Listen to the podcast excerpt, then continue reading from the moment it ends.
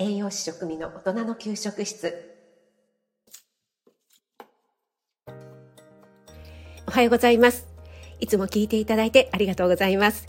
今日は塩分とカリウム血圧の関係について少しお話ししたいと思います。お出かけ前の支度中に耳だけ傾けていただけると嬉しいです。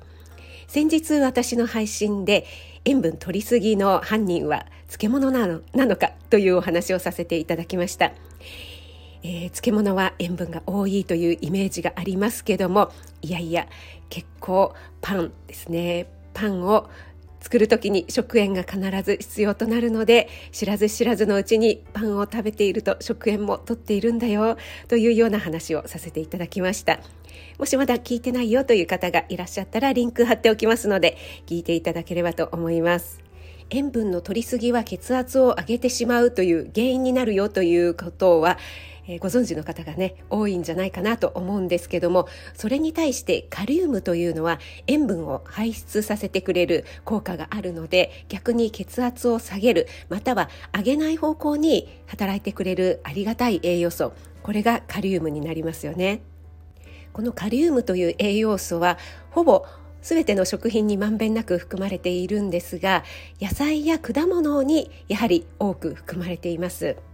そして野菜類はあまりエネルギーが高くないのでカリウムを取るためにたくさん食べてそうするとエネルギーも高くなっちゃったということがないのでおすすめです。ではどんな食べ方でもいいのかというとそうでもないんですよね。日本人は結構野菜類を食べる民族なんじゃないかなと思うんですけどもこのカリウムの摂取量というのは世界の中で比べても少なめのようなんですね。なぜでしょうか？これはカリウムは水溶性なので野菜を水に浸したりそれから皮を剥いて細かく切ったりとか薄切りにしたりっていうふうにすると表面積がね大きくなりますので溶け出てしまうカリウムも溶け出てしまうということになるんですね。お米だのなどの穀類も生成するとですねカリウムは大幅に減ってしまいます例えばキャベツ生で食べた時を100とすると茹でると約半分50%ぐらいに減ってしまいます。ほうれん草も同じぐらいですね、まあ、ほうれん草はね、えー、生でサラダとして食べられるほうれん草というのもありますけども、まあ、大抵は茹でますよね。はい、ただじゃがいもは生が100じゃがいもはねちょっと生では食べませんので生が100としても、えー、蒸したりとかね水煮にしてもカリウムは70%から80%残ります。じゃがいもってねビタミン C も豊富でこれもねあのでんぷんに守られているので加熱してもビタミン C が損ないにくいということでね結構優秀な野菜ですよね。そしてお米に関しては玄米が100として、えー、七分好きだと36%、えー、精白米にすると30%ということでね、えー、お米の生成度が高くなればなるほどカリウムの含有率が下がってしまうということになります。カリウムの摂取量野菜結構食べてるよというだけではなくて、えー、たまにはね生野菜で食べたりとか生の果物を食べていただくなど工夫をしていただけるといいんじゃないかなと思います。逆に腎臓病など腎臓に疾患のある方はね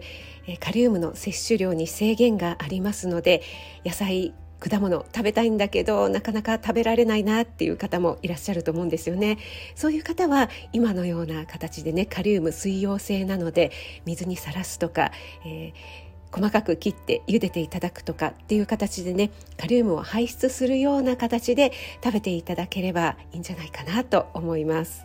はい今日は塩分とカリウムと血圧の関係。カリウムは塩分を排出してくれる作用があるけれども食べ方に工夫が必要ですよというお話をさせていただきました。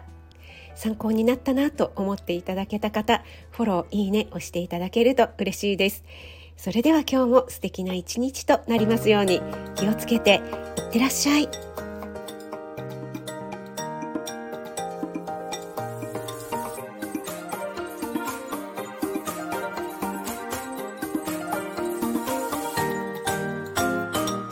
栄養満点ボイス栄養士食味の大人の給食室。